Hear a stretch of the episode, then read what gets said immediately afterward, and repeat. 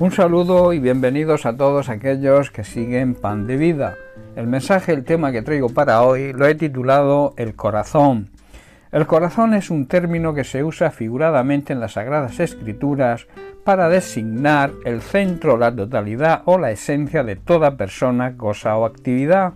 En particular se refiere al centro de la personalidad del ser humano Sabemos que la personalidad es el conjunto de características o cualidades originales que destacan en las personas y que marcan la diferencia que las distingue de las demás.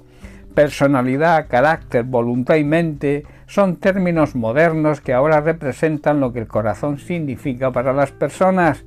En el Antiguo Testamento a veces corazón significa el centro, lo oculto o la fuente, por ejemplo, en el Salmo 46, donde se habla del corazón del mar, se habla del centro, del medio del mar.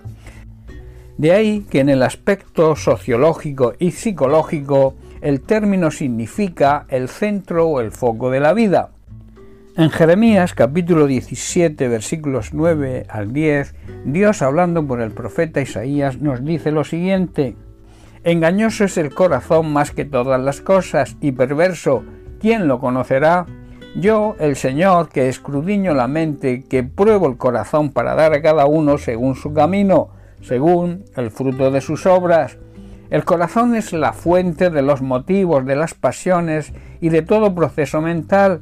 Por eso Jeremías afirma que engañoso es el corazón más que todas las cosas. Del corazón de nuestro ser interior sale lo bueno, pero también sale lo malo. Y en Lucas capítulo 6 versículo 45 el propio Jesús nos dice, el hombre bueno del buen tesoro de su corazón saca lo bueno, y el hombre malo del mal tesoro de su corazón saca lo malo, porque de la abundancia del corazón habla la boca. Una persona buena produce cosas buenas del tesoro de su buen corazón, y una persona mala produce cosas malas del tesoro de su mal corazón. De lo que esté lleno nuestro corazón, nuestro ser interior, así hablará nuestra boca. Uno dice siempre lo que hay en su corazón. El corazón es asimismo fuente de sabiduría y de emociones.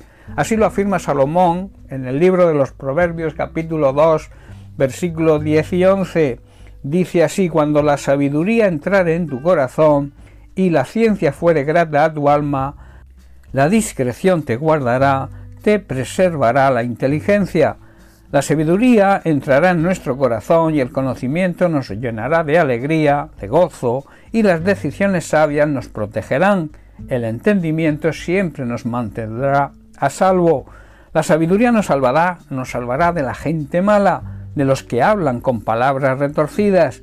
Y de acuerdo con Deuteronomio capítulo 6 versículo 5, la sabiduría es la fuente de la voluntad humana y es esta fuente, esta raíz, eh, significa que debemos amar al Señor nuestro Dios con todo nuestro corazón.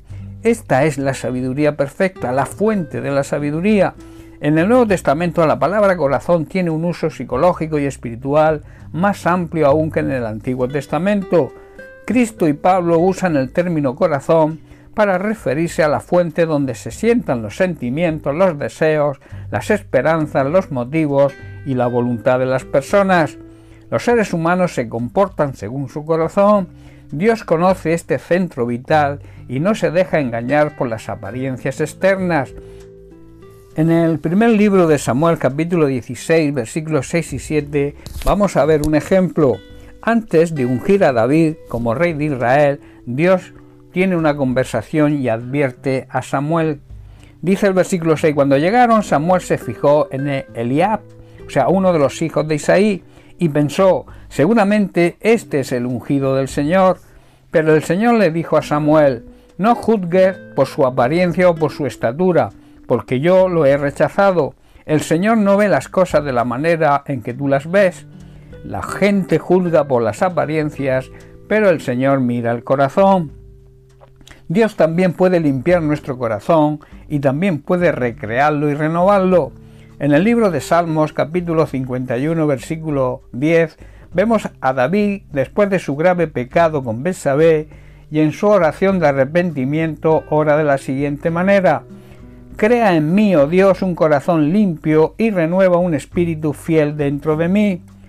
Tratándose de la fuente de todos los deseos, el corazón debe guardarse con todo cuidado. Así lo afirma Salomón en el libro de los Proverbios capítulo 4 versículo 23, donde dice, sobre todas las cosas, cuida tu corazón, porque éste determina el rumbo de tu vida y también puede encaminarnos en los senderos de justicia. Versículo 23 del libro de Proverbios, capítulo 23, perdón, versículo 26, dice así, oh hijo mío, dame tu corazón, que tus ojos se deleiten en seguir mis caminos. Y Cristo subraya la importancia del estado del corazón cuando dice, los de limpio corazón verán a Dios. Y para el apóstol Pablo, el hombre puede comprender y experimentar el amor de Dios solo cuando Cristo habite en su corazón por la fe. Así lo afirma en Efesios, la carta a los Efesios capítulo 3, versículos 17 al 19, donde dice, para que habite Cristo por la fe en vuestros corazones, a fin de que, arraigados y cimentados en amor, seáis plenamente capaces de comprender con todos los santos cuál sea la anchura, la longitud, la profundidad y la altura, y de conocer el amor de Cristo que excede a todo conocimiento, para que seáis llenos de toda la plenitud de Dios. A medida que confiemos en Cristo, Él habitará en el corazón de todos nosotros, estaremos echando raíces profundas en el amor de Dios y así nos mantendremos fuertes y firmes. También es la paz de Dios la que guarda y protege el corazón del hombre, principio muy importante para la sanidad y la pureza de nuestros pensamientos. Bien, pues hasta aquí el mensaje de hoy. Que Dios te bendiga. Un abrazo.